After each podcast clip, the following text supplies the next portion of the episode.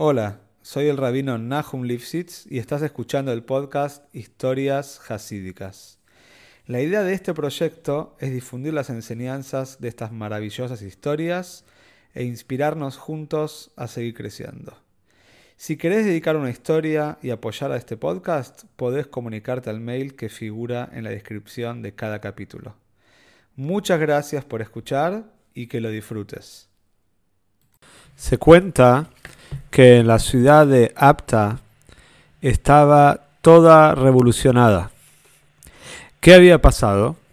Había un hombre llamado Motl.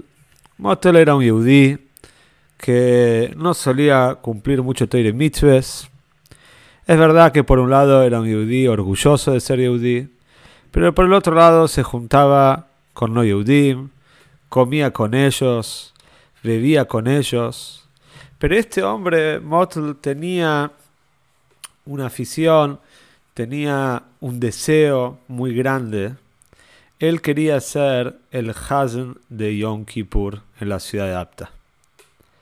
Por supuesto, a pesar de que él sabía cantar muy bien y tenía una muy linda voz y sabía el nusach de cómo hacer el davening con la gente, pero por el otro lado, las gaboy, las personas, no querían de ninguna manera que Motl sea el Hazen de Yom Kippur. Así fue durante varios años, él intentaba de todas las maneras posibles poder llegar a este espacio tan anhelado, al, al Omed, y poder hacer Daven delante de todos, pero nunca podía.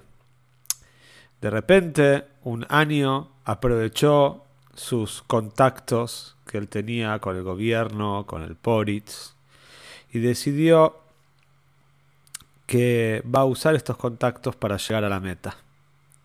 Fue a hablar con el Poritz, que era un amigo de él, era un amigo personal, le dijo, le explicó la situación, le explicó el deseo tan grande que él tenía de ser el Hazen en la ciudad de Apta, y el Poritz lo dejó tranquilo, le dijo, quédate en tu lugar, quédate tranquilo, te van a tener que venir a buscar para que seas el Hazen. Yo me voy a encargar de que este año vos puedas cumplir tu deseo.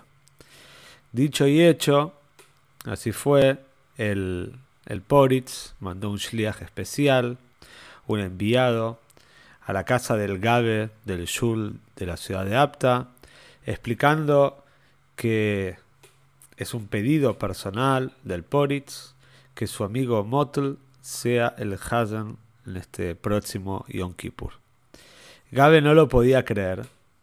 ¿Cómo puede ser que Motl osó, tuvo la osadía de hacer algo así, la chutzpe, de ir a pedirle al Poritz que interceda? Pero por supuesto que este era un tema muy delicado Decirle que no al Poritz podía tener consecuencias muy graves para la comunidad.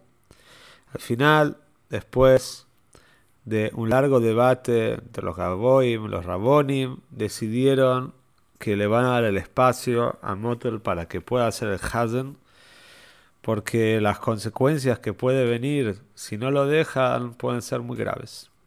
Así fue como le informaron a Motel que este año él iba a poder cumplir con su deseo. Motel estaba extasiado, estaba muy contento con la situación. Se preparó. Él quería ser un buen Hazen, a pesar de que él sabía que, que no le correspondía ese lugar. Y así fue que llegó el santo día de Yom Kippur. Motel había estado practicando durante todo el día. Antes de Kol Nidre se dirigió al Omed, al Amud, para hacer Davenen con su Maxir, su Talis, todo preparado.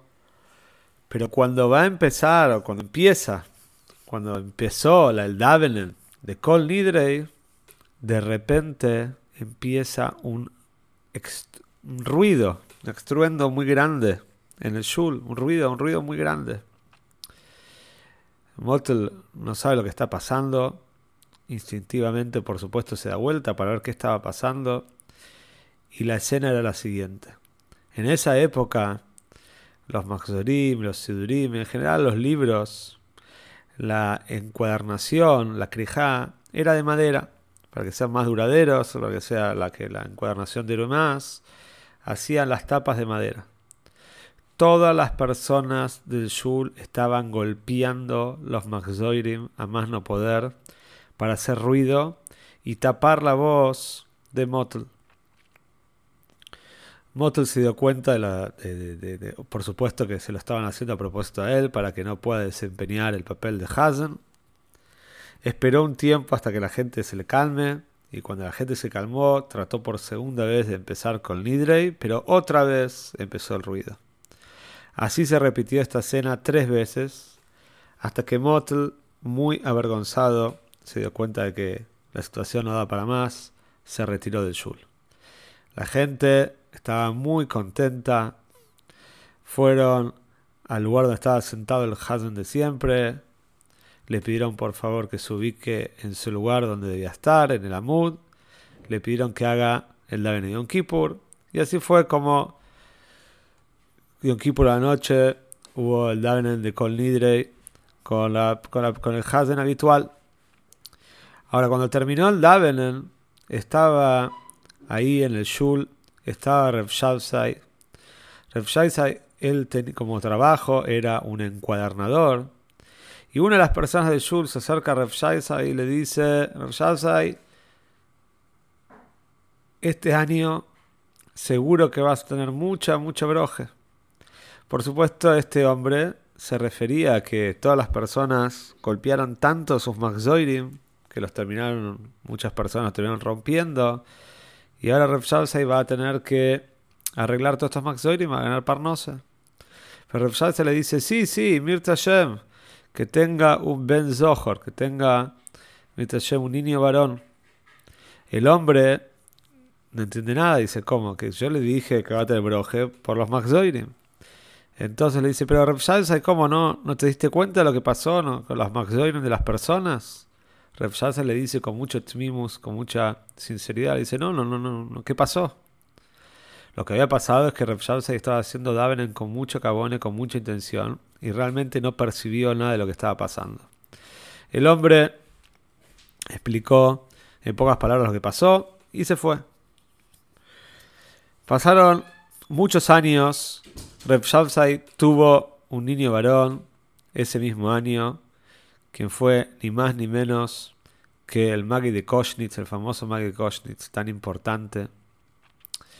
Y el Verdichever, el Levitzjo de Verdichev, un día está hablando con el Magi de Koshnitz y le dice, decime una cosa, ¿qué jus tiene tu papá de haber tenido un hijo como vos? ¿Qué es jus? ¿Qué habrá hecho en la vida? Maggie Koshnitz no sabía qué contestar, pero Revitjo de haber dicho le empezó a preguntar, decime, contame maíces, algo, algo tiene que haber. Hasta que el Maggie de Koshnitz le contó este maíz. Dijo, oh, ahí está, ahí está, este es el maíz que estaba buscando. Esta, la sinceridad de tu papá, la sinceridad de tu papá, haciendo dar con tanta cabona y no se dio cuenta de todo lo que estaba pasando, es por eso, por eso mismo, ese fue el Shus de que vos naciste. Así que uno muchas veces no sabe que cada acción que uno hace, hasta dónde puede llegar en mérito de que qué mérito puede qué mérito puede llegar a, a desarrollarse en el futuro gracias a lo que uno hace ahora. Y es un maíz para aprender muchísimo. Entonces y tener cuidado sobre la conducta de cada uno y uno